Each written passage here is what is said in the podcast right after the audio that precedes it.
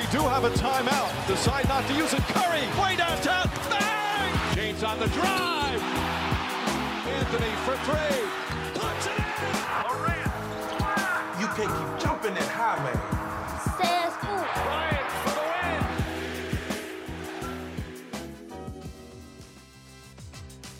win. Luka Doncic en mode je sais tout faire.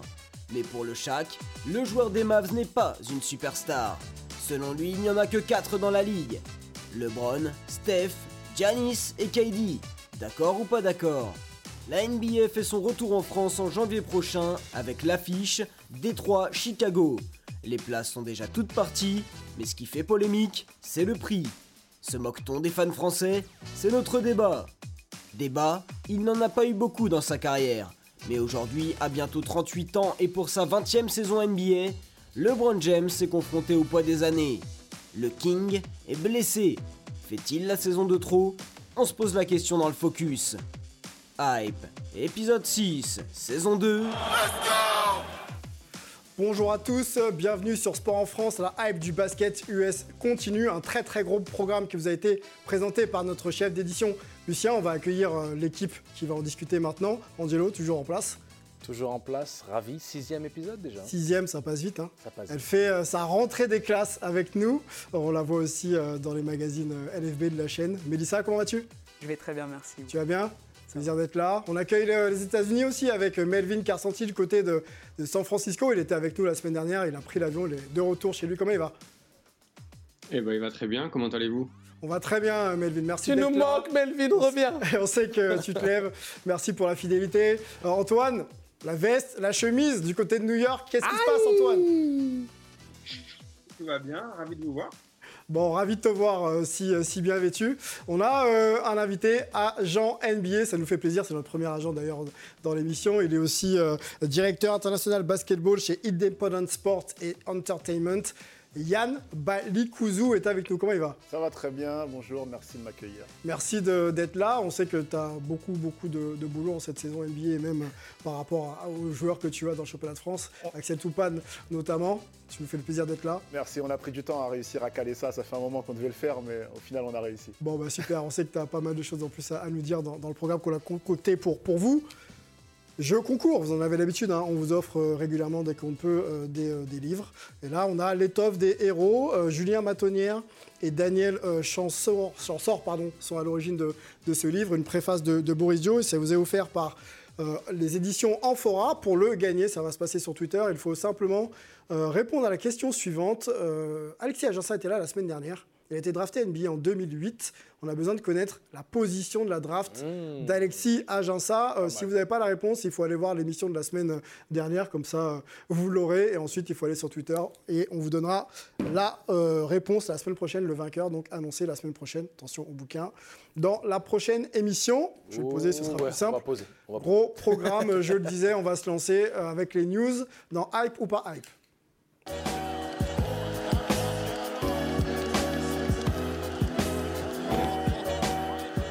Yann, rubrique news, on scrute un petit peu les news en NBA, puis on essaie d'en récolter euh, voilà, les plus hype, et puis on en discute ensemble. Euh, la semaine dernière, on a parlé d'une déclaration euh, faite par un certain Tony Parker, la légende hein, du basket français. On peut peut-être se remettre la déclat de, de Tony Parker. Il évoquait en, en- en- en somme, voilà la déclat qui arrive, les jeunes Français partent trop tôt en NBA, et c'est bien dommage, car tu ne peux plus les forcer à rester en France ou en Europe.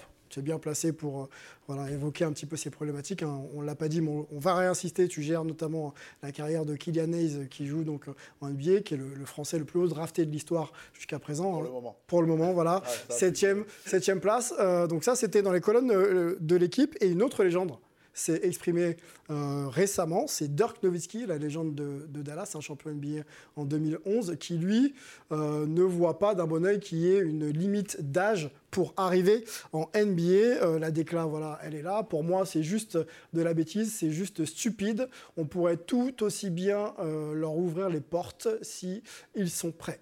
Voilà, donc deux sons de cloche, deux légendes. Un qui pense qu'on arrive trop tôt, en tout cas pour les Français, et d'autres qui pensent que dès qu'on est prêt, on y va. Quel est ton avis là-dessus? Est-ce que tu es plutôt hype côté Dirk ou hype côté Tipeee? Ah, Sur ce coup-là, je vais devoir suivre Dirk, même si j'aime beaucoup Tipeee. Euh, non, un, personnellement, j'ai un côté assez libéral sur ce point-là. Mhm. Euh, il faut savoir également qu'avec la, la, NBP et le syndicat des joueurs, euh, avec qui on a un séminaire tous les ans, c'est une question qui revient sur la table depuis 4-5 ans. ils vont ouvrir, il n'y aura plus besoin d'avoir 19 ans révolus pour aller en NBA. On ne sait pas quand ça va se faire. Apparemment, une date qui serait évoquée, ça serait 2024. Mais pour moi, euh, je considère que si un joueur a le niveau, a le potentiel pour aller en NBA avant même ses 19 ans révolus, et je parle bien de potentiel, parce qu'il faut savoir une chose, c'est que la draft, c'est de la spéculation. On parle de potentiel. Potentiel, qu'est-ce que ça veut dire? Parce qu'on parle beaucoup de potentiel et de prospects et autres en France. Un prospect, c'est quoi? C'est quelqu'un qui a le potentiel d'arriver à ce niveau-là, comparé à d'autres qui ont le potentiel d'arriver à ce niveau-là. Mais pour arriver là, il y a plein d'impondérables. Il y a du travail, il y a des choix, il y a beaucoup de choses. Mhm. Et donc, euh, un prospect pourrait peut-être arriver uniquement à ce niveau-là. Mais il y a tous ces impondérables. Et donc la NBA se dit quoi? On draft des joueurs très jeunes parce qu'on va les avoir sous la main, on va pouvoir les développer et les façonner à d'autres manières. Moi, je suis adepte de ça. Pourquoi je suis adepte de ça? Parce que, euh, d'une, je pense que il n'y a aucun endroit sur Terre pour développer un joueur sur la, euh, pour la NBA qu'en NBA. En Europe, on va les former pour qu'ils soient des bons joueurs en Europe. Les coachs n'ont pas le temps de les former, à les préparer à la NBA. Leur objectif, c'est de gagner des matchs. Bien sûr. Donc la, NBA, euh, si on envoie ces joueurs-là en NBA qui vont passer un temps en G-League pour se développer, c'est parfait. Je peux prendre l'exemple d'un Anthony Simmons qui a fait post-grad, qui n'a pas fait l'université. Je l'exemple de Kylian. Je veux l'exemple de joueurs que L'exemple de Kylian je, je donnais l'exemple de Kylian, très simple. Kylian, dans le plan de carrière que, qu'on avait dressé, euh, l'idée c'était de se dire que l'année avant sa draft, il faut qu'il ait un rôle majeur. Pourquoi? Parce que si tu fais une étude, il y a une corrélation chez les Européens entre leur réussite et le rôle qu'ils ont eu l'année d'avant en Europe. Donc avoir un rôle majeur était super important, surtout en tant que meneur. On rappelle qu'il était du côté de l'Allemagne. Hein, il était à Ulm, voilà. il, était, euh, il était à Ulm avec voilà, c'est ça, avec Jakalakovic comme coach notamment pour travailler différents détails en termes de meneur. Je trouvais que c'était pas mal. Euh, et, ils lui ont laissé la place pour s'exprimer. Euh, et, c'était quelque chose d'assez important, justement pour cette corrélation-là entre le fait d'avoir des responsabilités avant de partir et la réussite en NBA. Mélissa, ton avis, je sais qu'on en a beaucoup débattu en off. Je sais que tu as un avis assez tranché par rapport aux déclarations de Tipeee. Tu es plutôt Tipeee ou Dirk Nowitzki? Euh, Plutôt Dirk, comme, euh, comme Yann, parce que je reste persuadé aussi que on parle d'une chose, euh, il a dit très importante, donner l'opportunité aux jeunes de pouvoir jouer. Aujourd'hui en France et comme en Europe, c'est la gagne. on peut le voir aussi avec l'exemple de de, euh, de Wembanyama qui était à Lasvel avec en Euroleague et qui n'a pas eu beaucoup de temps. Après, bon, il y a eu des blessures, etc. Mais je ne pense pas qu'il aurait eu la même place et euh, la même euh, comment dire, opportunité de pouvoir jouer que comme il a là, par exemple, à Levallois. Mais on a un, cas bien spécial avec Levallois. Mmh. On, a toute, on a toute une structure qui a été montée autour du jeune pour pouvoir le permettre d'être drafté. Et c'est la chance qu'on donne aujourd'hui à l'étranger à, à, beaucoup de joueurs français. Donc moi, je reste comme persuadé, comme dire qu'il dit le, monde du basket est en train de changer. Il faut à un moment donné s'adapter. Il ne faut pas rester toujours old school, de vouloir que. Parce qu'on donne l'opportunité à des jeunes de rester en France, oui, mais ils ne jouent pas. C'est-à-dire qu'à quoi ça sert d'avoir des jeunes talentueux, de ne pas pouvoir leur donner du temps de jeu? Et finalement, qu'est-ce qu'on en fait? Ces jeunes-là perdent leur temps. Euh, pas perdre leur temps, mais par rapport à la draft aujourd'hui qui reste quand même éligible à un certain âge, euh, tu permets à des jeunes de partir beaucoup plus tard, d'être en confrontation avec d'autres générations, beaucoup plus fort peut-être, et euh, de perdre sa chance. Moi je pense qu'aujourd'hui, oui, si un jeune est prêt à jouer et est prêt à avoir son opportunité, il faut lui donner. Euh, l'exemple parfait de Sidi qui est parti pour se préparer justement aussi à cette possibilité-là. Il est aujourd'hui dans le pays, il va s'affronter dans le, dans le système, il va être confronté à, à, à tout son monde en fait. Et moi je pense qu'il n'y a pas mieux comme préparation, donc euh, comme dire que je suis... Euh, plutôt, plutôt Dirk. Bien sûr. Ok, un, jeune enfin, un Français qui est plus, plus si jeune que ça, on va évoquer le cas d'Evan Fournier dans notre deuxième news, euh, le joueur de, de, de, New York, pardon, Knicks de New York, qui sort du banc cette année. On va se poser une question un peu à l'image de ce que peut avancer Orelsan. Est-ce que c'est basique ou est-ce que c'est tragique pour, pour, pour Evan Fournier de sortir du banc cette année? Antoine, qu'est-ce que tu en penses? Ouais, c'est un petit peu tragique. On sait qu'il était très très excité euh, de, jouer pour les Knicks, de jouer pour New York, euh, d'avoir un rôle. Alors l'idée, c'est évidemment que quand même quand il sort, il puisse avoir une grosse contribution, mais on sait que c'est pas pareil. Et euh, le, plus tragique, c'est surtout qu'on sent qu'il fait plus partie vraiment des projets de la franchise et que s'il y a preneur, il sera plus là. Quoi. Ok, c'était attendu quand même ou pas qu'il change de statut, Evan? Bah, disons qu'à partir du moment où ils ont recruté Jalen Brunson, ça se murmurait. Et déjà, comme on en parlait un petit peu l'an dernier, euh, où il avait fait une bonne saison, euh, en tout cas sur le rôle qui avait, été défini pour lui. Euh, mais bon, ce rôle-là allait changer avec l'arrivée de Jalen Brunson. Ça se murmurait. Et avant le premier match, il me semble, dans, dans le Garden, entre collègues, on en parlait qu'en gros, ça, ça, venait. Quoi. Quel est l'intérêt, Angelo, pour Evan? Est-ce qu'il faut voilà, accepter son, son, rôle et son sort et d'être plutôt un bon coéquipier en sortie de banc? Ou peut-être essayer de se retrouver une situation qui correspond peut-être à ses attentes, c'est-à-dire d'être un joueur important dans une équipe euh, importante La réponse c'est la, réponse, c'est, c'est-à-dire c'est A et B ensemble. D'accord. Tu dois être un bon coéquipier, être un professionnel, faire ton boulot au quotidien, mais tu dois en parallèle chercher une autre situation pour pouvoir rebondir. C'est ce qu'on fait euh, dans Betclic À 30 ans Oui, bien sûr. 30 ans, poste 2. Même, même, à 35 ou à, ou à, 18. Si tu es dans une situation sportive qui n'est pas idéale pour ton bien-être et aussi pour ton plaisir au quotidien, et que tu es en capacité de pouvoir peut-être amener à quelqu'un d'autre ou de te relancer tout simplement. Parce que mmh. parfois, c'est une histoire de. Il y a un blocage, euh, ou alors euh, le style de jeu pratiqué par l'équipe, ou l'utilisation de ton coach, peu importe. On ne va pas essayer de chercher exactement la raison. Mais si tu te souviens du premier pod, on a présenté les Français, j'avais déjà mentionné qu'il y avait des bruits du côté de New York qu'avec l'arrivée de Bronson, on allait repousser. Euh, euh, c'est, on peut, YouTube, hein, vous allez regarder l'émission. C'était pas. Donc, euh, c'est. rien de surprenant. Pour moi, c'est logique, entre guillemets, de par la configuration de l'équipe. Maintenant, Evan est un joueur avec un gros mental, avec une grosse capacité à rebondir, et j'ai aucun doute que si ce n'est pas forcément cette saison, parce qu'on n'a pas le contrôle sur ça, mais qu'il retrouvera un statut qui, lui permettra de prendre du plaisir et, d'avoir un impact dans une équipe compétitive. On va suivre ça, hein. bien sûr, la situation d'Evan euh, nous intéresse, et si on peut même l'avoir dans l'émission, pourquoi pas euh, en discuter avec lui. On sait que les calendriers sont un peu, un peu denses en NBA. On va parler d'un ancien joueur aussi qui avait un, un très très gros mental, c'est le Shaq dans la chronique D'accord, pas d'accord.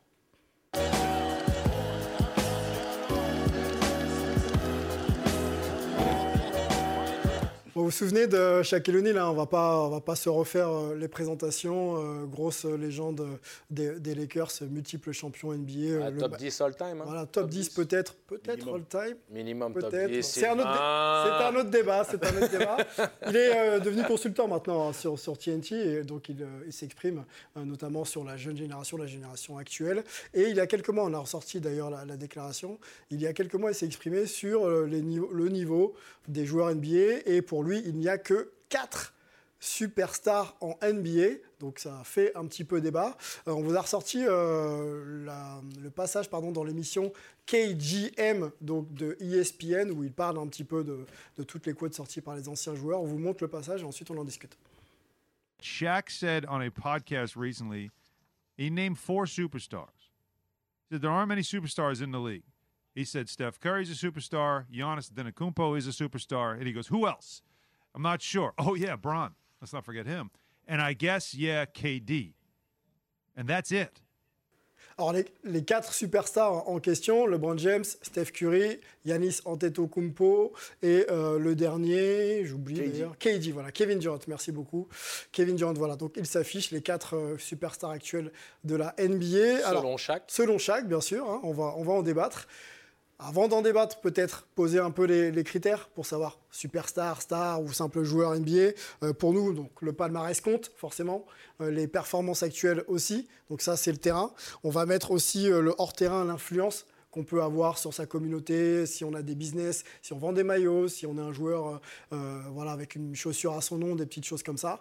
Donc on va essayer de se poser ces questions-là à partir de ces deux critères-là, enfin ces quatre critères-là. Vous êtes OK? Oui. C'est des critères, justement. Ce, sont, ce sont des critères. C'est de, bons critères Ce sont des critères. Alors, euh, à cette question, justement, euh, est-ce que vous êtes d'accord avec le Chac ou pas d'accord? Deux euh, chroniqueurs, justement, se sont opposés.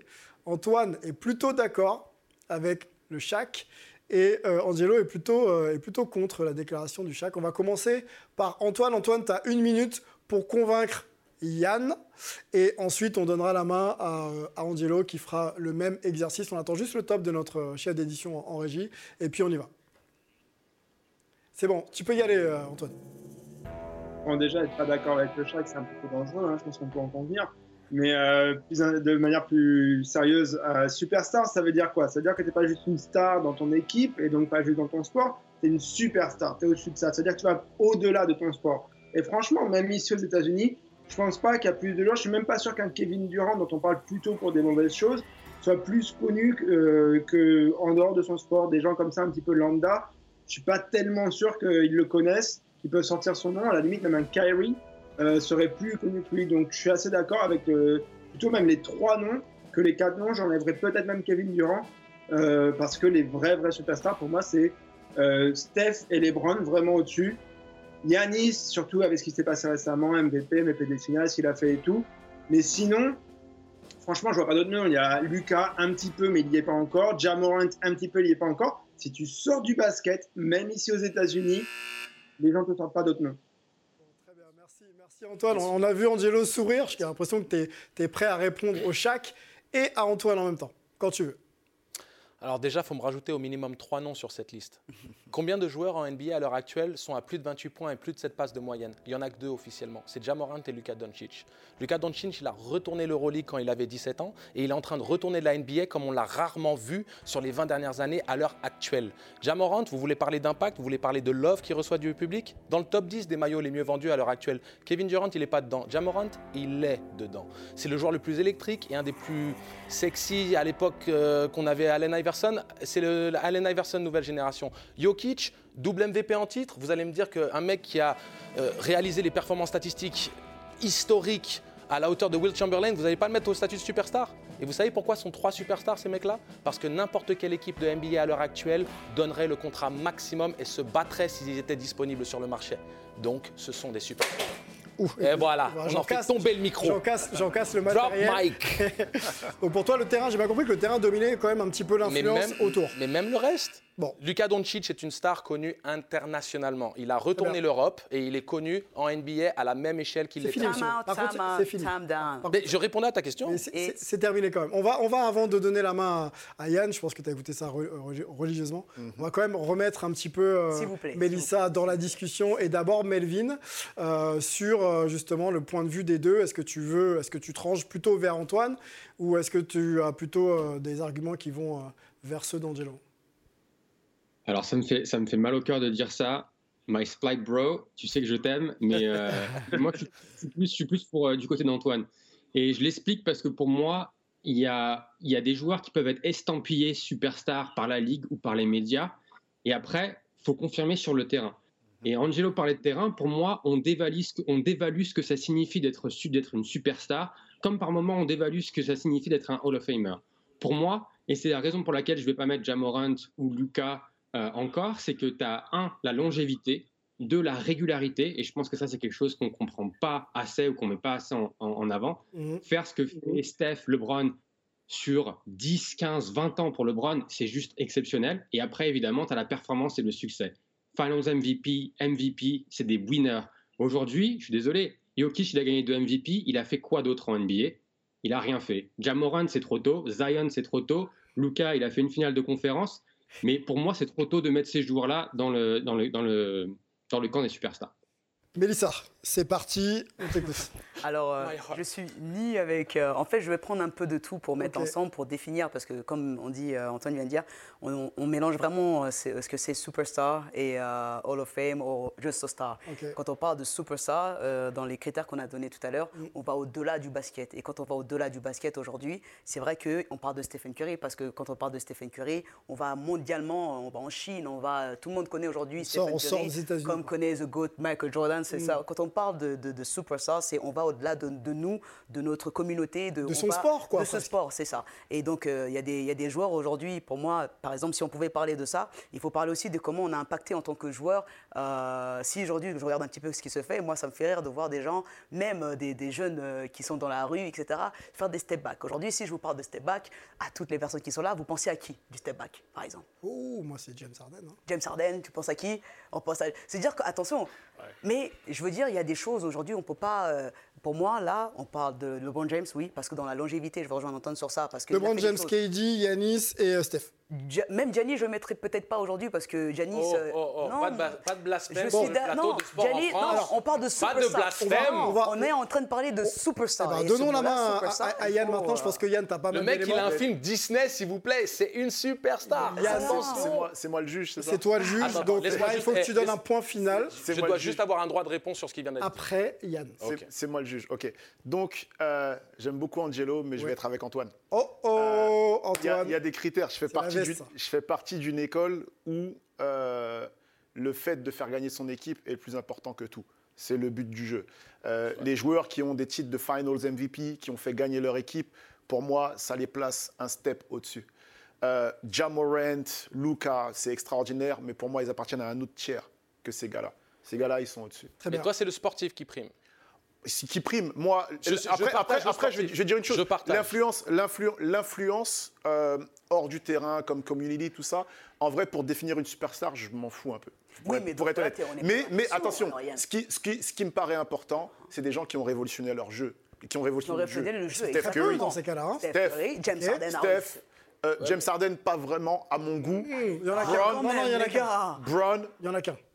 Brown, même si je suis pas un super fan de Brown, il faut respecter ce qu'il fait et comment il a révolutionné sa position. bien sûr. Tu vois Alors- Giannis, sur un basket positionless, tu peux pas lui donner une vraie position. Et il a, il a carry on son équipe et j'y étais au final, j'ai vu ce qu'il a fait.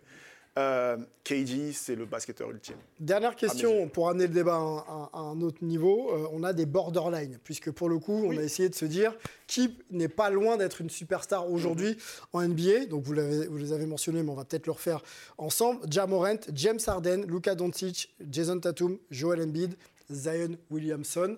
On en a peut-être oublié. Qui parmi euh, ceux-là est proche et là, tu vas pouvoir répondre à Mélissa et répondre à ma question. euh, qui est proche d'être une superstar NBA Alors, euh, j'ai presque envie de dire qu'ils le sont tous à un certain degré, mais qu'il y a des étapes différentes pour chacun. Maintenant, je maintiens que Luka Doncic et Jamorant et que Nikola Jokic sont des superstars. Je vais défendre mes points.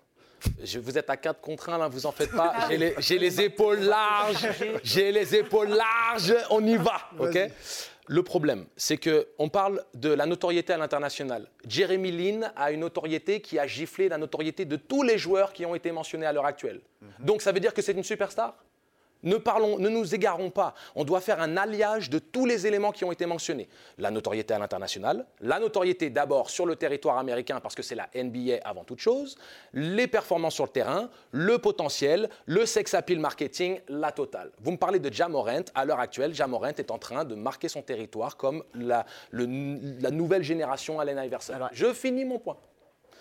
Luka Doncic, vite, s'il vous plaît, oui, Luka Doncic est en train statistiquement de faire des choses. Il porte à lui tout seul une franchise qui n'a aucun talent autour de lui jusqu'en finale de conférence. Alors oui, il n'a pas gagné de titre. Il n'y a qu'une équipe qui gagne des titres. Et quand tu es dans la génération Jordan ou la génération Curry et LeBron, il n'y en a pas beaucoup des titres à distribuer. Donc que Nikola Jokic et, et consorts ne gagnent pas des titres ne devrait pas être un facteur qui définit si ce sont des superstars ou pas. Ah, non, bah, bah, bah, bah, bah. Dans ce cas, on met Westbrook dans les superstars. Il a Ouais, fait un triple double Il l'a été, il l'a été. Dans ce il- cas-là, on le met dans, le il, ne, l'est plus, il ne l'est plus depuis trois ans, mais à l'époque où il fait c'est trois saisons. Angelo, on est en train d'essayer de différencier les stars des superstars. Si tu gagnes un titre avec des titres de Final MVP, forcément, tu es une superstar. Si tu l'as pas fait, t'es quoi? T'es pas une superstar non plus. Mais donc, il y, a- il y a les critères sportifs, il y a les critères marketing, il y a toutes ces, cho- toutes ces choses-là. Westbrook, il était à une époque une superstar. Maintenant, son stock est descendu à un niveau où tu le considères plus comme une superstar. Parce qu'il y a la culture du What have you done for me lately C'est toujours aussi la culture de l'instant. On ne peut pas juste se baser sur la carrière d'un joueur. Il a fait trois. Euh, trois saisons d'affilée en triple-double et il a réécrit l'histoire. Et il a effacé de l'histoire un Mélissa certain Oscar. Robertson. Mélissa- Alors Mélissa dans ce veut te cas-là, répondre. moi je te poserai aussi une question. Euh, on parle de superstar quand tu as, par exemple, si tu mets LeBron, euh, le respect que les joueurs se donnent entre eux, ça aussi ça fait partie de. Moi je pense pas qu'aujourd'hui, Jamorant a le respect de tous ces superstars. Il n'a pas a- encore il prouvé. a le respect d'absolument tout le monde au sein de la ligue et de tous les consultants américains qui vont clamer haut et fort que ça va être une superstar. Ça Même va John être, mais ça ne l'est pas. Il Mais ne l'est pas quand- encore. Il lui manque son titre. Il ne l'est On pas va, on, va, encore. on va aller du côté des États-Unis parce qu'ils ont un son de cloche peut-être un petit peu plus, euh, on va dire, euh, proche, puisqu'ils voient les, les joueurs évoluer euh, régulièrement. Melvin, ton avis sur les propos d'Angelo et ensuite Antoine, parce que je sais qu'Antoine, euh, tu as l'air d'être chaud aussi sur la question. Melvin d'abord. Sur, sur, sur Jamorant, j'entends ce que, dit, ce que dit Angelo. Par contre, encore une fois, je pense qu'il est estampillé superstar et c'est plus un aspect marketing. C'est-à-dire qu'il est extrêmement excitant, il monte au dunk, c'est super, il a une super personnalité. Mais encore une fois, comme le disait, moi je rejoins Yann sur l'aspect sportif. Avant toute chose, il faut que tu sois un winner sur le terrain, il faut que tu montres ce que tu fais sur le terrain. Être allé en demi-finale de conférence une fois, c'est pas suffisant. Et encore une fois, c'est pas contre Jamorant, il est juste trop jeune pour être mis dans ce, dans ce rare- rarefied air d'être une, d'être une superstar. Pour moi, c'est juste ça. Jokic, tu nous dis, tu nous donnes des excuses. Ah, bah parce que c'est la, c'est l'ère pas de Curry raison, C'est un fait. Désolé. Est-ce que Karl Malone et John Stockton sont des Dream Teamers? Oui. Est-ce que Kyle Drexler est un Dream Teamer? Oui. Est-ce qu'ils ont gagné un titre? Hell no, sauf Clyde Drexler en toute fin de carrière quand il est à Houston. Pourquoi Michael Air Jordan? Tu ne vas pas les mettre au même niveau, au même niveau que Michael? Mais oui, mais ce sont des Dream Teamers, ce sont des Hall of Famers. Et, au niveau des superstars, quand, quand on a qui trustent tous les titres parce qu'ils sont surdominants, est-ce qu'il n'y a pas d'autres superstars qui peuvent exister à leur côté Alors, Vous êtes en train de me dire que les Avengers, c'est un mec. Réponse d'Antoine. Parce qu'il faut qu'on avance. J'entends ton point, mais il faut que Antoine. Il y a un seul Avengers, les gars, ou quoi? Antoine, exprime-toi. ce qui est marrant, c'est que Angelo, soit la, semaine dernière, il a redéfini les règles du, débat, et là, il prend 30 euh, fois le euh, temps de parole des autres. C'est pas ma faute si tout le monde est d'accord. Euh, ouais, ouais, ouais. T'es trahi toi-même. T'as dit Lucas Doncic et Durant, c'est des stars en devenir. En devenir ils ne le sont pas encore, c'est tout. Pourquoi? Parce qu'ils ne vont pas au-delà de leur sport. Superstar, c'est pas que tu es juste une star dans ton sport. Superstar, tu vas au-delà de ton sport. C'est tout. Et ça s'arrête à cette liste-là. On n'a pas dit Joel Embiid. Joel Embiid, euh, c'est pas non plus un bras cassé, quoi. Eh ben, il c'est pas une superstar. Aux États-Unis, il a un gros statut. Les gens qui suivent le basket le surrespectent mais c'est pas une superstar parce qu'il va pas au-delà de son sport. Il va au-delà de son sport, il est juste tout le temps blessé. On va, on va, on va conclure cette question. On retient surtout le point de, Yann Balikouzou, agent NBA présent pour nous. D'accord avec Antoine, donc la liste des quatre sont des superstars. Les torts de consultants NBA qui ont joué en NBA et qui sont respectés sont d'accord avec moi c'est tout ce que je dirais. Très bien. Bah, on les invitera, on les invitera peut-être qu'ils donneront leur point dans, l'émission. On va rester sur le thème NBA. Par contre, on va, on va retourner du côté de, de Paris dans le débat de la semaine.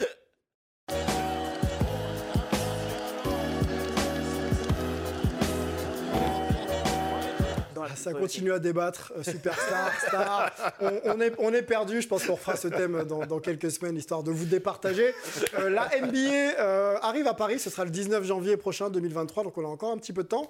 Mais l'actualité, c'était quand même l'ouverture de la billetterie, puisque ça s'est passé la semaine dernière, donc le 8, le 8 novembre dernier. Il y a eu pas mal de, de, de, petits, de petits soucis à ce niveau. On va déjà se mettre un petit peu dans l'ambiance de ce match, puisqu'on a la bande-annonce à vous passer, et ensuite on en discute. Thank you.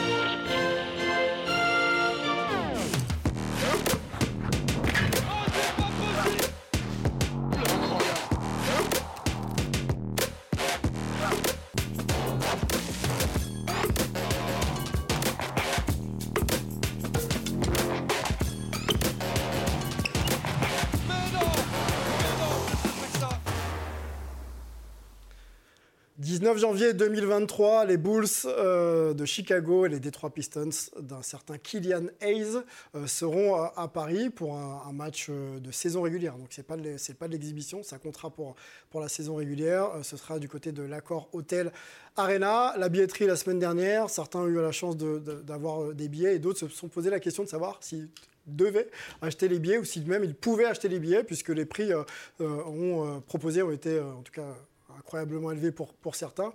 Euh, la question qu'on va se poser, c'est est-ce que la NBA est adaptée au marché français Est-ce que les prix proposés peuvent être justement euh, intéresser les fans français, en tout cas se permettre de s'acheter ce spectacle sportif? Ça, c'est la grosse question de, de, notre débat de la semaine. Mais avant, on va peut-être essayer d'expliquer aussi quelle, quelle, est la structure un peu des recettes de la NBA, parce qu'on ne sait pas réellement comment ce, ce grand bardom fonctionne. On sait qu'il y a des droits télé, on sait qu'il y a du ticketing, on sait qu'il y a du merchandising aussi. On va poser la question à, Antoine, peut-être avec toi, Antoine, si tu peux nous aider un peu à, restructurer. Alors, je vois ta tête, alors je vais peut-être aller du côté de Melvin. Il va, il va, il va, il va, il va être euh, un peu plus au fait des chiffres. Donc, Melvin, tu peux nous expliquer un peu comment la NBA se structure au niveau euh, de ses recettes et après, on ira justement sur euh, la dynamique française de la NBA. Merci, merci, Antoine pour me passer la balle avec une seconde sur, les, sur les 24.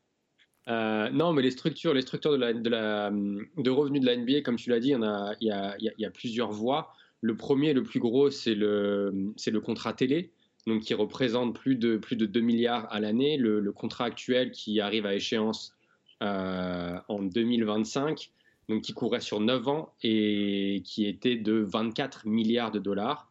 Euh, alors là, il y a l'objectif du nouveau contrat, c'est de le doubler, voire de le tripler. Donc on parle de 50 ou 75, 75 milliards sur 9 ans pour la prochaine saison. C'est déjà un peu en négociation, on va voir ce qui va se passer. Et après, euh, Lucien, si tu veux revenir sur l'autre carton, on a merchandising, c'est pareil, plus ou moins 1 milliard. Donc on a tout ce qui est deal sur les maillots, les ventes des maillots, etc. On a les, les tickets qui eux aussi représentent plus de 1,5 milliard de dollars sur la saison.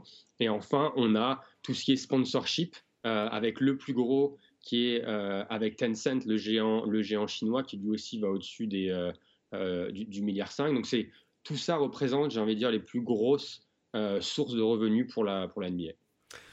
On a un agent euh, NBA euh, donc, qui est plutôt euh, dans la partie business de, ce sport qui peut-être peut nous expliquer aussi la structure justement des recettes de, cette ligue. En fait, il y, a un point aussi qui est intéressant à prendre, les chiffres sont tout à fait corrects. Mm. C'est quel, est le revenu quel est le revenu que peut faire un propriétaire de franchise NBA sur un match?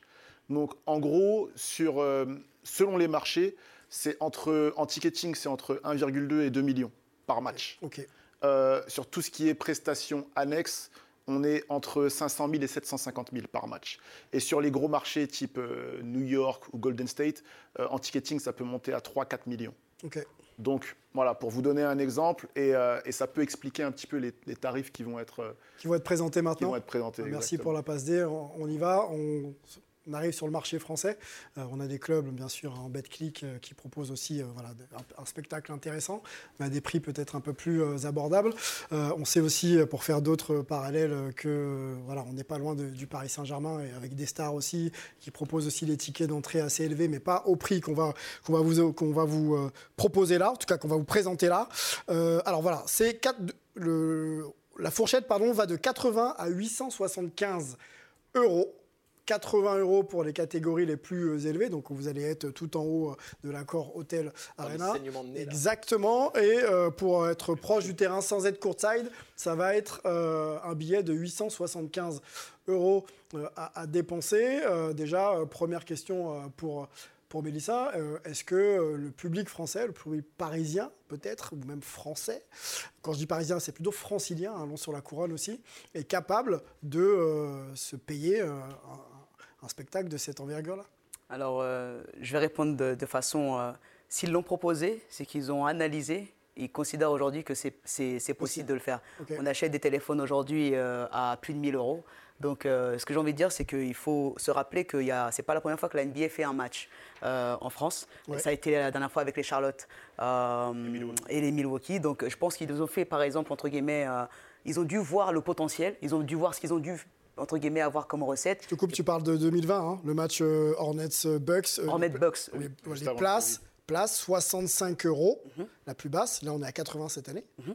Et 650, la plus élevée, on est à 875 cette année. Et donc, à mon avis, c'est ce que je dis. S'ils l'ont fait et que ça a marché, pourquoi pas hausser? Donc, je serais, entre guillemets, euh, businessman, businesswoman, excusez-moi. J'aurais tenté le coup, puisque si ça a marché une fois, si à 600 euros, on achète une place, on l'achètera à 800 euros. C'est ça la mentalité qu'il faut toujours avoir. Et s'ils le proposent aujourd'hui, c'est qu'ils ont analysé, ils pensent que ça sera faisable. Et vous allez voir que ça va être rempli. Après, après, je voudrais ajouter une chose. Il ne euh, faut pas penser uniquement couronne francilienne et euh, France. C'est pour l'Europe ce match. Moi, j'y allais régulièrement à Londres.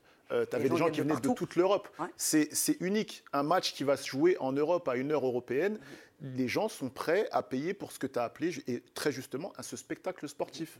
Parce que les gens et, pas et, quand, et quand on connaît les tarifs des places en NBA aux États-Unis, dans certaines, dans certaines salles, euh, on a quelqu'un qui est à San Francisco, il doit connaître les tarifs. Euh, franchement, on est dans les prix du marché. Melvin, euh, le marché californien, tu, tu, maîtrises bien, hein, Golden State, San Francisco. On sait que pour avoir une place là-bas, il faut avoir le, porte-monnaie plein ou alors être patient. Qu'est-ce que tu peux nous en dire, toi? Est-ce que tu es choqué par ce type de prix ou est-ce que finalement le spectacle en vaut, entre guillemets, la chandelle? Euh, non, je suis pas du tout, je suis pas du tout surpris. Alors, euh, comme Yann le, disait à Golden State, c'est avec les Lakers, je crois que c'est les, les, billets les plus chers. Je crois qu'on est à 150, voilà, prix moyen de, à Golden State. Donc, euh, je peux vous dire que je suis très content d'avoir les, accréditations presse. ça, ça me tu m'étonnes. Mais non, mais je suis pas du tout surpris. Le, on voit le prix moyen d'un ticket en NBA, c'est à peu près 80. 80 dollars. Et comme le disait Yann, là, on ne peut pas comparer ce match-là à un match de Betclic Elite ou même à un match du, PSG, parce que les, le PSG, ils ont quoi? Ils ont 30 matchs à domicile par, euh, par saison. Là, c'est vraiment c'est un match de gala, c'est un match qui est pour l'Europe. Euh, donc, ils savent très bien que, moi, pour moi, je le comparais plus à un, All-Star Game ou à vraiment un, un événement qu'à un simple match de saison régulière. Antoine, New York, euh, Barclays Center aussi du côté de Brooklyn, deux voilà, deux, salles et deux publics différents, mais un, gros marché. Est-ce que les prix, toi, parisiens, te choquent ou est-ce que finalement euh, c'est justifié par rapport à la caravane NBA non, ça ne me choque pas. Après, euh, c'est pas la NBA qui fixe les, prix hein, dans leur salle, hein. c'est chaque franchise. Donc là, c'est différent puisque on est sur un match estampillé NBA, pas juste la franchise qui a sa salle et qui contrôle. Euh, mais effectivement, on l'a dit, il y a une grande variété de, prix entre si tu vas à Memphis ou si tu vas à Golden State. Nous-mêmes ici à New York, entre si tu vas prendre un match au Madison Square Garden et souvent d'ailleurs le même adversaire va jouer deux ou trois soirs plus tard au Barclays Center, ça va pas être le même prix. Euh, donc euh, voilà, c'est les échelles de prix changent, etc. Le seul truc que je dirais, c'est que quand même les, revenus, la culture de la consommation n'est quand même pas la même aux États-Unis, donc on peut pas non plus comparer exactement les prix de la même manière. Euh, aux États-Unis, les revenus sont plus élevés, les gens commencent à faire plus de dettes, à mettre ça sur une carte de crédit qu'ils vont payer sur deux ou trois ans. C'est un petit peu différent quand même, quoi. Mais sinon, les prix ne me paraissent pas excessivement choquants, sauf quand on regarde ce qui se pratique sur d'autres produits. David Angelo pour moi, il y a deux éléments importants. Euh, la NBA, c'est une machine de guerre où tout est réfléchi et tout est bien pensé. Donc, avant de faire quelque chose, il y a une étude de marché, numéro un. Numéro 2, il y a aussi cette loi ancestrale de l'offre et de la demande. Donc qui dit offre, dit demande, qui dit demande, dit offre. Et pour un match NBA à Paris où tu as, on va dire, une accessibilité de toute l'Europe qui en plus peut faire d'une pierre deux coups, on va aller visiter Paris, il y a 30 000 trucs touristiques à faire, et en plus on va faire cerise sur le gâteau la NBA. Je vais payer mon petit 400 euros, 500 euros, prendre ma chambre d'hôtel, euh, emmener ma femme, mes enfants, peu importe. Si c'est le voyage qu'on fait cette année euh, euh, aux alentours de Noël, ce sera comme ça. Offre et demande. De toute manière, comme l'a dit Mélissa, et je suis entièrement d'accord avec elle, ce sera rempli. Et pour le mot de la fin, justement, pour Mélissa? Eh ben, C'est ce que j'allais dire un peu pour conclure, c'est l'Américain te vend un rêve avant tout de te vendre, guillemets, euh, le match en soi, parce qu'on sait tous que ce n'est pas les matchs, entre guillemets, de début de saison qui sont euh, euh, les meilleurs et qu'on a envie de voir, mais c'est on te vend un rêve. Les gens vont venir pour voir DeRozan, les gens vont venir voir quelqu'un, donc ils paieront, ils ne peuvent pas aller se payer un billet d'avion plus un ticket, mais aujourd'hui ils peuvent le faire parce que c'est en Europe. ce n'est pas les mêmes prix en termes de, déplacement, c'est donc on va le mettre peut-être ce, prix-là pour entrer dans la salle et pour voir son joueur dont on a toujours rêvé de voir. On peut le voir en vrai, on peut limite effroler de le toucher. Mhm. Donc euh, je mettrai ces petits 800 euh, euros pour peut-être s'il tombe à côté de moi, euh, à touch him. Mais je veux dire, les gens, c'est ça qu'ils vont acheter, ils achètent un rêve. Tu parlais, bah, justement, tu parlais de rêve, il y a eu pas mal de de, critiques hein, un peu sur les réseaux sociaux, notamment sur Twitter. On vous a, a sélectionné quelques-uns là que vous voyez à l'antenne. Moi, je, vais vous en lire un quand même. Je suis dégoûté. Je me suis inscrite en juin pour les préventes. Euh, vérifier euh, pourquoi. Euh, en fait, c'est pour qui vos places. Donc, est-ce que c'est pas pour des influenceurs ou des personnes un petit peu hors basket? Arrêtez de faire révéler le petit peuple. Merci. Donc les gens le prennent mal, le prix est justement. Il y a une légitimité dans ça. Ils ont raison. Il y, a, une légitimité dans ça. Après, peut-être, euh, euh, est-ce qu'il faut avoir euh, un certain nombre de places? De toute manière, Bercy, c'est que 15 000 places. Ou 18 000, je ne sais plus, là, c'est 15 000, je crois. Je ne sais plus le nouveau. donc, donc Bercy, c'est, quoi qu'il arrive, plus petit qu'une salle NBA. Mmh. Donc, si tu regardes rien que le bassin parisien. Il y aura des malheureux. Voilà, il y aura des, malheureux. si tu arrives, à, à remplir Roland Garros pour un match Paris-Monaco, tu vas avoir deux franchises NBA qui se déplacent à Paris, tu peux en, remplir 10 euh, des Roland Garros.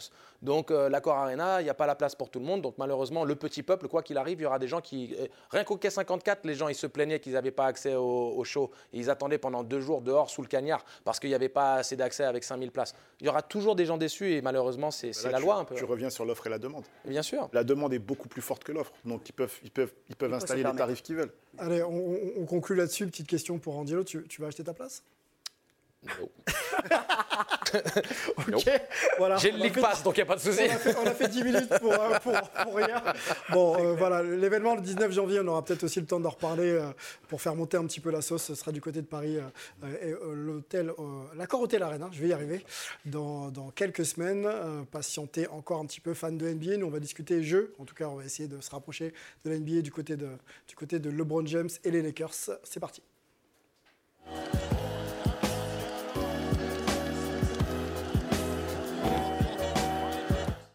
Est-ce qu'on va parler jeu ou est-ce qu'on va parler infirmerie? Je ne sais pas. Euh, ça fait un peu de mal quand on parle de, de, la star euh, et de la légende même, de la superstar, monsieur Angelo.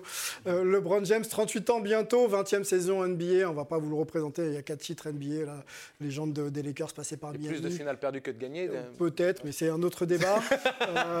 LeBron James est de plus en plus blessé. On sait que le bilan comptable des, Lakers est, pas très bon et, et, LeBron, voilà, le palmarès qui s'affiche. LeBron euh, commence un petit peu à être, être sur la, tangente, on va dire. Euh, réponse, enfin, question simple, pardon, je vais y arriver. Question simple à, un notre agent NBA. Euh, est-il normal de voir LeBron peut-être un petit peu en difficulté sur le plan physique? L'est-il réellement? Et surtout, faut-il s'inquiéter pour, pour sa saison tout simplement? Il est tout à fait normal qu'il décline sur le plan physique, c'est juste humain. si on prend l'exemple de Michael Jordan, euh, qui jouait au même âge, il a adapté son jeu. C'était plus le Michael Jordan des Chicago Bulls. Il a adapté son jeu pour être intéressant. Le problème de LeBron, peut-être, c'est qu'il n'adapte pas son jeu. Il veut toujours jouer comme le LeBron des premières années, de Cleveland, de Miami. Mm. Aujourd'hui, physiquement, même s'il est super bien entretenu, c'est plus le même. Il est question d'adapter son jeu. Et si on veut extrapoler un peu le débat, euh, est-ce qu'il est encore intéressant pour lui d'avoir toute la charge du jeu? Est-ce qu'il ne serait pas plus intéressant pour lui et les Lakers de laisser Westbrook avoir la star du jeu Il est capable, de déléguer et laisser les autres prendre plus de responsabilités Il faut, peut-être savoir se réinventer. Mais je pense pas. Hein. Ouais, je pense, je pense pas qu'il soit cramé. Je trouve qu'on en fait peut-être un petit peu trop là-dessus. Mais il est clair qu'à son âge, physiquement, bien sûr qu'il va décliner. Il l'a fait qu'avec Dwayne et Kyrie.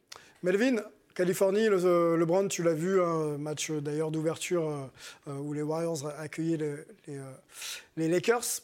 Quelle impression t'a fait LeBron? Et euh, sur ce que tu vois aujourd'hui, est-ce qu'il ne faut pas qu'il s'économise ou, comme le disait Yann, qu'il adapte peut-être un petit peu son approche du jeu? Alors moi, j'ai absolument aucune inquiétude par rapport à LeBron. Comme le disait Yann, c'est normal. Je veux dire, il a 38 ans, il va forcément commencer à décliner. Mais je pense que si vous prenez tous les joueurs qui ont eu 38 ans dans l'histoire de la NBA, euh, je pense qu'il est, est largement au-dessus. Il faut savoir que LeBron, c'est quelqu'un qui dépense 1 à 2 millions par an juste sur son, sur, son, sur son corps, sur sa santé pour être prêt à jouer ses matchs. Après, euh, je rejoins euh, ce que, ce que dit Yann sur le, sur le besoin d'évoluer. Et je pense qu'on est peut-être. Alors, je ne sais pas si on est en train de le voir, mais cette saison, il prend beaucoup plus de tirs à 3 points, beaucoup plus de tirs à mi-distance. Il va peut-être un peu moins au cercle. Après, je ne sais pas si c'est une réinvention ou si c'est LeBron qui est dégoûté par l'effectif qui est autour de lui et qui essaie d'un peu d'envoyer des messages au son front office. Et je pense que ça peut être aussi le cas avec le temps qu'il va prendre pour, euh, pour, bah, pour soigner sa, sa, blessure actuelle. Antoine, LeBron James, faut-il qu'il s'adapte euh, à son âge et à son physique du moment? Ouais, bah déjà, on s'inquiète pas tant que ça pour lui, quand même, ça va. Euh, oui, il, il y a c'est normal qu'il doive adapter son jeu. On l'a dit, le, physique euh, change, etc. Là où moi je m'inquiète plus, c'est plutôt qu'il avait cette ambition de, dépasser euh, Jordan. Et à mon avis, vu l'image qu'il laisse là euh, sur les saisons Lakers hors celle de la bulle, bah on n'y est pas du tout. Quoi, tu vois Donc il y aura les statistiques, il y aura plein de trucs. Là, il va déplacer Karim, etc. Mais pour l'instant, quand même, ça laisse pas une très très grosse impression. Maintenant, il n'est pas fini, donc il peut encore nous laisser une dernière très bonne impression sur une, deux saison encore derrière. Mélissa, euh, quels sont les derniers objectifs de, LeBron James hein, Il est quand même en fin de carrière, 20 saisons euh, NBA, c'est pas donné à tout le monde. Est-ce que c'est dépasser euh, Karim Abdul-Jabbar au ranking du meilleur scoreur all-time NBA ou est-ce que c'est peut-être, je sais pas, il l'a déclaré, attendre que son fils Broly James soit drafté et qu'il puisse jouer avec lui? Bah, Je pense que pour LeBron, il y a deux choses. Il y a gagner, parce que je pense que c'est ce qui fait encore rester euh, et euh, le motiver à travailler comme il le fait, à investir comme il le fait dans son corps, c'est gagner des matchs mhm. et gagner un championnat parce qu'il est encore à la recherche de cette dernière bague qu'il veut. Et ensuite, à côté de ça, il y a Brony, bien sûr. Il attend, je pense que c'est un rêve et je pense qu'il va le faire, il va l'accomplir. Il va tenir en tout cas jusqu'à ce que son fils puisse euh, jouer en NBA et jouer ensemble. Je pense que ça ferait rêver euh, peut-être tout le monde. Moi, je pense qu'avant tout ça, euh, il ne faut pas s'inquiéter parce que la saison a fait que de commencer. Des blessures, il y en aura. Alors, ça se trouve qu'il s'est blessé et que ça n'a rien à voir avec son âge, même si, en tout cas, pour moi, c'est un très gros facteur aujourd'hui. Mhm.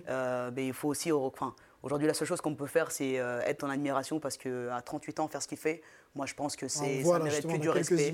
C'est ça, c'est du respect qu'on devra avoir et puis euh, entre guillemets apprécier qu'il puisse encore être avec nous, mmh. euh, se soigner, le laisser revenir et faire ce qu'il a à faire. Euh, mais pas, je, il va revenir, il va revenir, il va. Angelo, ton avis sur la fin de carrière, comment il doit gérer? Est-ce qu'il doit s'adapter? Est-ce qu'il faut attendre son, son fils? Est-ce qu'il euh, est encore en mesure d'être champion NBA, ton avis? Étant nouveau papa moi-même et sachant ce que je ressens au quotidien au contact de mon enfant et J'attends mon bébé, c'est tout. Hein. Je veux dire, il n'y a même pas de, y a pas, de titre, pas de titre Alors si, bien sûr, bien sûr. En l'état actuel, les Lakers ne sont pas, sont pas construits pour le titre. Mais euh, Antoine, je sais que tu partages, euh, tu partages mon ressenti.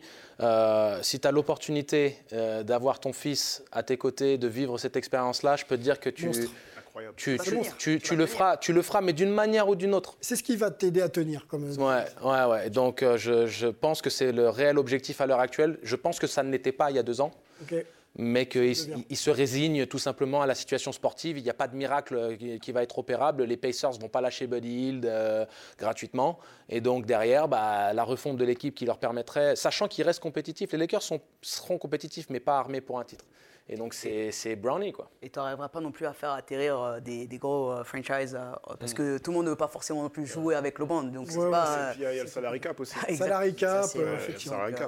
C'est intéressant de voir qui va signer Brownie et voir débarquer les Browns dans la foule. Avant ça, je tiens à mettre un petit bémol. Il faudrait déjà voir si Brownie arrive en NBA.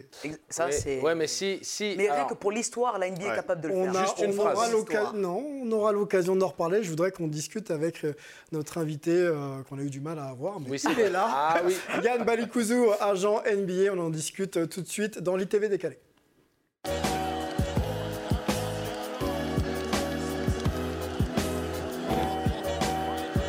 continue de discuter encore et encore. Ils sont dissipés, mais ils aiment ça. Ils aiment ça. On va discuter avec Yann. Euh, Yann, le métier d'agent, mhm peut-être connu dans le monde du foot euh, en France, peut-être un peu moins euh, sur la sphère un petit peu basket. Je voudrais que tu, nous expliques un petit peu en quoi ça consiste.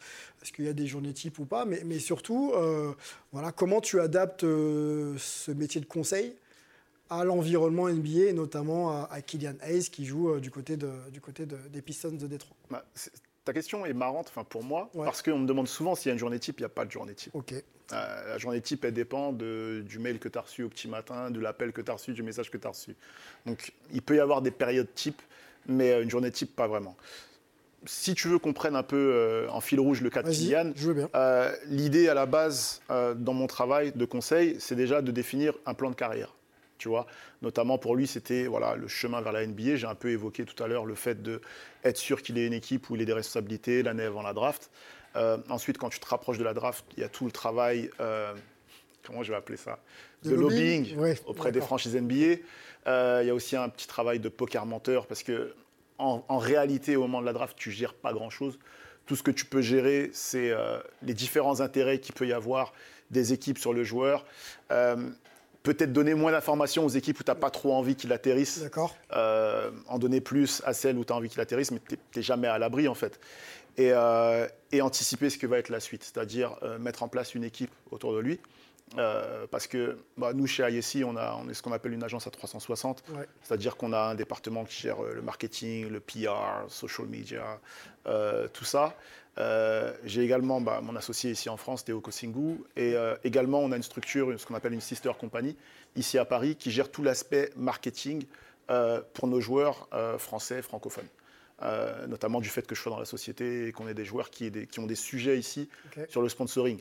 Et également pour Kylian uniquement, il y a tout l'aspect financial advisor, business manager, euh, avocats et autres, vraiment pour qu'il ait à penser qu'au basket. Et moi, je me place, euh, si tu veux faire un organigramme, tu as le joueur qui est CEO et tu as l'agent qui est juste en dessus, qui est un peu son... Prends la décision c'est le joueur qui embauche l'agent. Faut pas oublier une chose. Moi, je le conseille. Je suis un peu, si tu regardes des films d'anciens mafieux, euh, je suis un peu le consigliere, tu vois. Et euh, voilà, qui, bien, bien. qui, qui, conseille, qui est, voilà, un peu, voilà le COO, le Chief Operating, Officer. Bon, Melvin a, Melvin a une question pour toi justement sur ta fonction et ta relation peut-être avec Kylian. Ok. Ouais, moi c'est vrai qu'on entend souvent parler, enfin on sait souvent que les agents négocient les contrats, etc. Mais quel est ton rôle pendant la saison auprès, bah, auprès de tes joueurs, auprès de Kylian par exemple, quand tu vois que Détroit a drafté Kate Cunningham, qui draft Jalen Ivy euh, deux années de suite? Quelles sont les, discussions que tu as avec le joueur, mais peut-être aussi avec la franchise pour, pour savoir quel est peut-être le, le, plan à long terme qu'ils ont pour ton joueur? Très bonne question. Donc, euh, déjà, tu sais que la partie négociation pour un agent NBA, elle est infime en vrai. Euh, déjà, à la draft, il n'y a rien à négocier. C'est des contrats qui sont, euh, qui sont conventionnés. Et, la, partie, la partie négociation par rapport à tout ce qu'on fait pendant la saison, elle tient sur une période très courte. concernant, par exemple, le cas de Kylian avec les drafts de Cade et de, et de Jaden, il faut savoir que j'ai une très très bonne relation avec le front office, notamment avec le GM Troy Weaver. Euh, qui est vraiment celui qui a drafté Kylian, qui a voulu drafter Kylian et qui croit beaucoup en lui. Euh, maintenant, quand on draft Cade, euh, quand ils draftent Cade, quand ils draftent Jaden Ivy, leur stratégie, c'est drafter the best available. Il se trouve que c'est des gardes.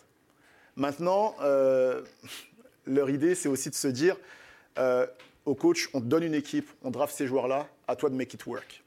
Donc en fait, c'est ça. Donc à lui de trouver du temps pour Kylian, pour Cade, et surtout, moi, ce qui a pu me déranger, c'est le rôle. Euh, Kylian, s'il n'a pas la balle dans les mains, c'est pas lui. Et, quand, et quand en début de saison dernière, Kylian joue sur les dix premiers matchs en meneur avec Cade à côté, mais Kylian n'a pas été bon sur les dix premiers matchs, ce qui est réel, euh, et que du jour au lendemain, Casey vient et dit, OK, euh, Cade sera on the ball et Kylian sera off the ball, Là, on a un problème parce que tu as Kylian qui se retrouve euh, dans, les corners à, prendre du spot-up, chose qu'il n'a jamais fait et ce n'est pas ses qualités. Donc là, mon travail, ça a été quoi? Ça a été d'en discuter avec le GM. Euh, et clairement, on a demandé à ce que Kylian soit dans le second unit pour pouvoir jouer à son poste. Ça n'a pas été accepté tout de suite. Euh, on a dû en discuter longtemps. je crois que ça a été accepté en janvier ou en février. Et bizarrement, à ce moment-là, il a bien joué. tout simplement parce qu'il a joué à son poste, en fait. Donc voilà, voilà les genres de discussions qu'on peut avoir. Et quand il draft Jaden Ivy, moi je vais vous donner un petit scoop. Euh, le soir de la draft, il draft Jaden Ivy. Euh, il y a eu des trades. Il y a Kemba qui arrive dans les trades. J'ai reçu un texto de Kylian qui me dit Qu'est-ce qui se passe, Et je crois, je crois qu'il était à Paris en plus. Je crois qu'il était à Paris pendant la draft. Et, euh, le lendemain, j'ai eu les Pistons au téléphone. C'est eux qui m'ont appelé, avant même que je les appelle. Et ils m'ont dit Ça concerne rien, Kylian. Son, son, son poste ne changera pas son temps de jeu ne changera pas. Euh, voilà, pour lui, c'est pas lui qui a à s'inquiéter dans l'effectif. Les coulisses de la NBA racontées par euh, un agent NBA. Euh, c'est plutôt intéressant d'entendre tout ça et surtout les petites, les petites anecdotes. Le téléphone doit souvent sonner euh, d'ailleurs. On va remercier. Antoine, il avait une petite question intéressante. On n'a malheureusement plus le temps, euh, Antoine. ça sera en antenne. Ce sera en antenne pour, pour, pour Yann Balikouzou qu'on va, qu'on va remercier. Merci d'être ah, venu. Merci, merci à vous. Merci à vous. J'aime bien l'émission. Tu as passé un bon moment Ouais, super. En plus, je suis avec des personnes que je connais, que j'apprécie. Bon, bah, c'est cool. Tu reviens quand tu veux. Hein, et puis tu, les, joueurs que tu as, s'ils veulent venir, on les prend bien sûr. On va travailler là-dessus. Avec, avec plaisir. Merci. Angelo. Avec Toujours bien vêtu. Eh, écoute, euh, j'ai un, styliste qui s'appelle Sylvain Fian, donc euh, je vous donnerai son contact. Merci Mélissa. Merci à vous. On se retrouve très vite, hein, tu connais maintenant. Les Américains, merci beaucoup. Merci d'être là, fidèle au poste. On va remercier toute la communauté Hype et euh, les techniciens en régie qui travaillent dur pour vous proposer cette émission. Le jeu concours, on le rappelle, hein, ça se passe sur, Twitter, l'étoffe des héros. Euh, la draft d'Alexis Agença, vous nous répondez, puis on vous donnera le vainqueur la semaine prochaine dans notre prochaine émission. Euh, bah, écoutez, c'est terminé. Non, il y a le replay. Le replay est disponible sur YouTube, YouTube de Hype et sur le site de Sport en, France. Je vais y arriver. L'application aussi à télécharger. Vous avez tous les contenus et ensuite vous pouvez échanger avec nous. On va se retrouver la semaine prochaine pour parler de Hype NBA. À bientôt. Ciao